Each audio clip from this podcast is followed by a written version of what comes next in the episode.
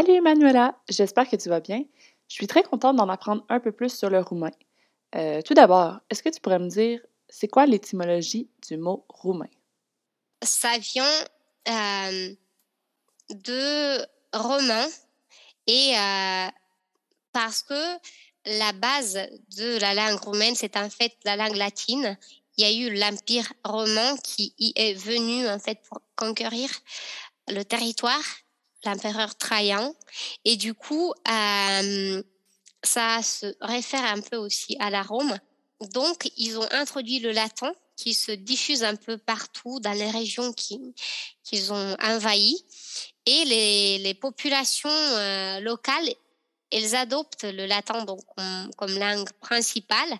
Et ce qu'il faut euh, mentionner est le fait que ce latin, il se maintient en fait, parce qu'il y aura d'autres invasions d'autres peuples. Donc, ce sera pas de peuple euh, latin, quoi. Ce sera euh, des peuples plutôt euh, slaves. Et il y aura d'autres influences sur la langue. Mais le latin, donc, il reste. C'est une langue qui a vraiment survécu et qui s'est laissée peut-être un peu influencer par les autres, mais il n'est pas disparu. Et pourquoi est-ce que le roumain, c'est si différent des autres langues latines? Contrairement à d'autres langues latines ou néo-latines, le roumain est un peu le seul qui a conservé les déclinaisons du latin. Et il y a donc cinq cas, c'est-à-dire le nominatif, il y a le génitif, le datif, l'accusatif et enfin il y a le, le vocatif. À quoi ça ressemble l'alphabet roumain? L'alphabet roumain, oui, a un peu plus de lettres que l'alphabet français parce qu'en français, on a 26 lettres. En roumain, on en a 31. Et euh, c'est parce qu'on a quelques lettres supplémentaires, c'est-à-dire le ts, un peu comme le ts du mot français tsar, ou un peu comme le ts du ragazzi en italien. On a le u qui n'existe pas en français. On a le son et la lettre ch comme le ch de chat en français, mais en roman, c'est une lettre qui est différemment orthographiée. On a le e, similaire euh, au son final du mot que en français.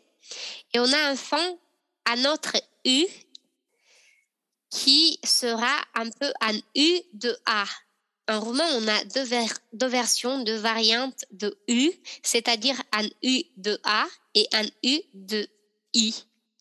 Parce qu'on met un petit symbole en dessus de la lettre et cela change vraiment la manière dont on prononce la lettre. Et il existe depuis combien de temps cet alphabet? Même si euh, cette langue roumaine qu'on connaît aujourd'hui, elle commence à se développer assez tôt, euh, elle, euh, donc, elle reste longtemps orale. Donc, on n'arrive pas à écrire. On n'a pas de document qui atteste cette langue. Le, premier document écrit un roman, euh, un vrai roman en fait, est, attesté au XVIe siècle. Euh, ça s'appelle euh, Scrisoarea lui Niakshu. C'est la lettre de Niakshu. Niakshu, c'est le nom du marchand. Et euh, encore un détail très important à mentionner est le fait que cette lettre, même si elle était écrite en roman, il n'y avait pas les symboles latins. Donc elle était écrite en alphabet cyrillique. C'était l'alphabet russe. Donc même si on parlait le latin, parce que le fait est que la langue, elle s'est répandue par l'intermédiaire de l'Église les, les messes elles étaient faites en, en, russe et les gens, euh, après on a introduit le latin bien sûr, mais les gens ils n'étaient pas familiers au symbole latin, du coup on écrivait un alphabet cyrillique. Il y a eu euh, disons, des révolutions intellectuelles en faveur euh, de... Voilà, du développement de la langue roumaine. Il y avait aussi l'Académie roumaine qui qui a été fondée à cette époque-là. Et euh, ils ont réussi donc à adopter ce, cet alphabet latin. Ça a été aussi signe d'une unification linguistique partout en Roumanie parce que sinon, il y avait des gens qui écrivaient des mots d'une manière, des gens qui l'écrivaient d'une autre manière et c'était pas ce n'était pas uniforme.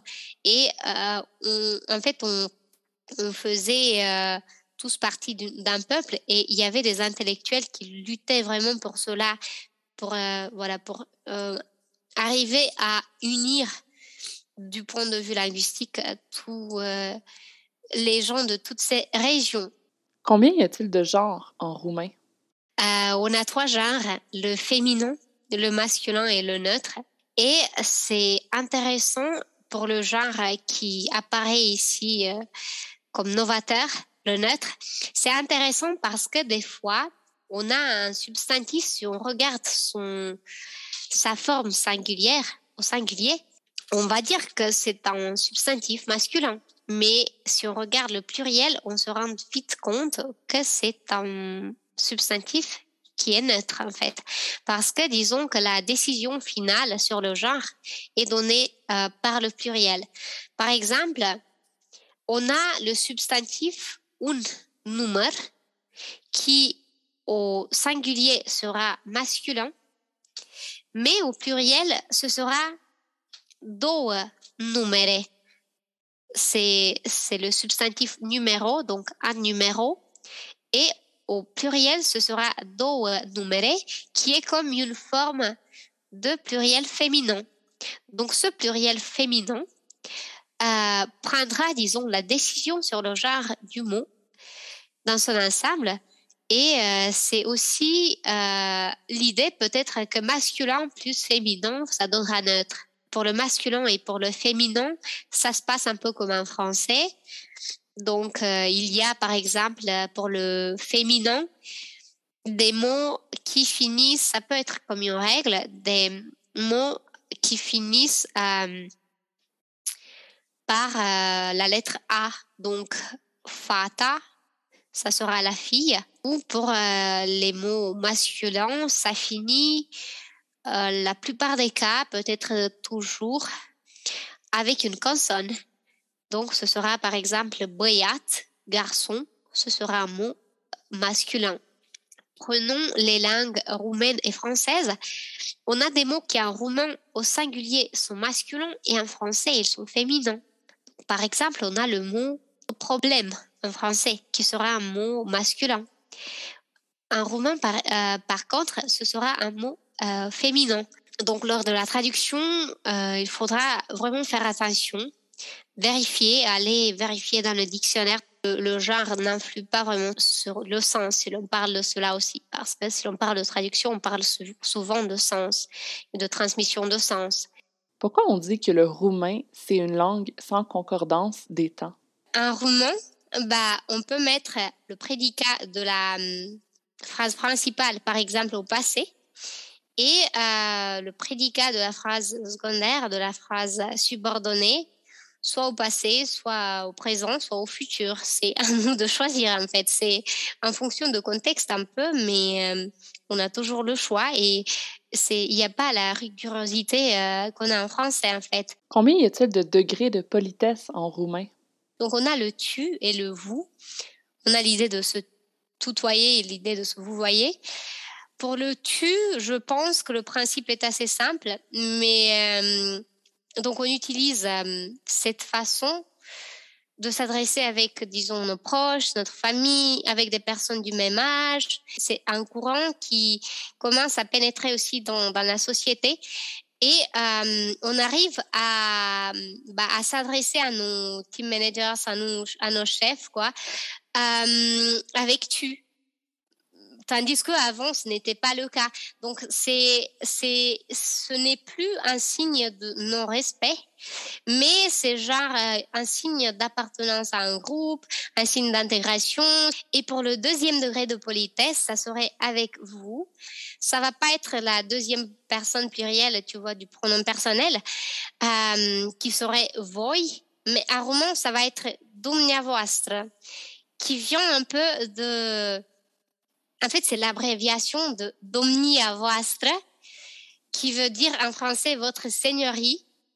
Le fait que on peut utiliser également la forme Dumniata, qui vient de domniata.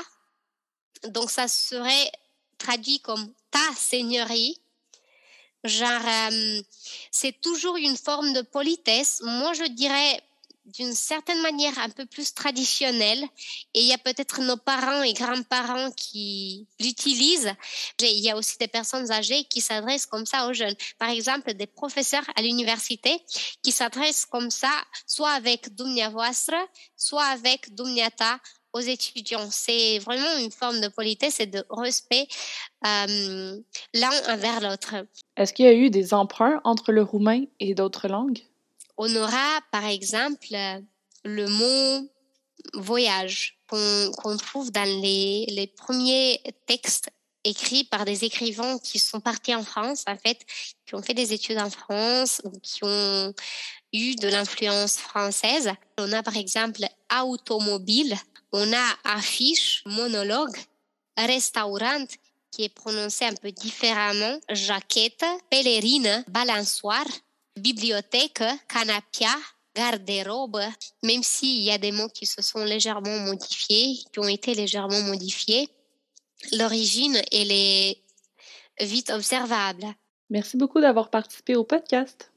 Merci de votre attention et j'espère que ces petites histoires sur la langue roumaine vous ont plu.